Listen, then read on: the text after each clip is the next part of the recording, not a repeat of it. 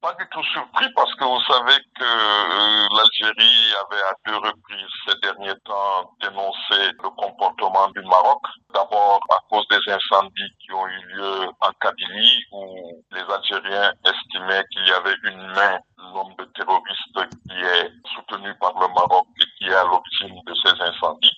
Deuxièmement, le soutien ouvert du Maroc au mouvement qui essaie de réclamer l'indépendance de la Kabylie. Il y a aussi cette affaire euh, Pegasus euh, dans laquelle apparemment le secret marocain avait mis sous écoute certains responsables algériens. Et donc la suite logique de cette situation a été la rupture des relations diplomatiques. Ça paraît quand même être une décision extrême du gouvernement algérien. Pourquoi l'Algérie continue à soutenir le Front Polisario, mettant ainsi en péril ses relations avec son voisin marocain?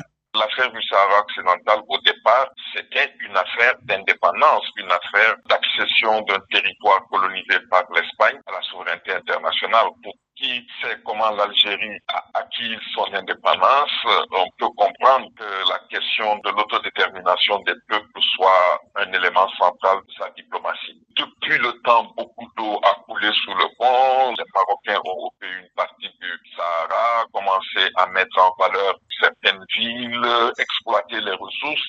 Au plan diplomatique et au plan international, la crise du Sahara n'a pas connu de solution. Piétine au niveau des Nations Unies, l'affaire avait été transférée au niveau africain. Tant que le problème n'est pas réglé, à l'amiable va toujours poser un problème entre les deux pays. Justement, comment entrevoyez-vous euh, cette crise? Est-ce qu'elle fera intervenir?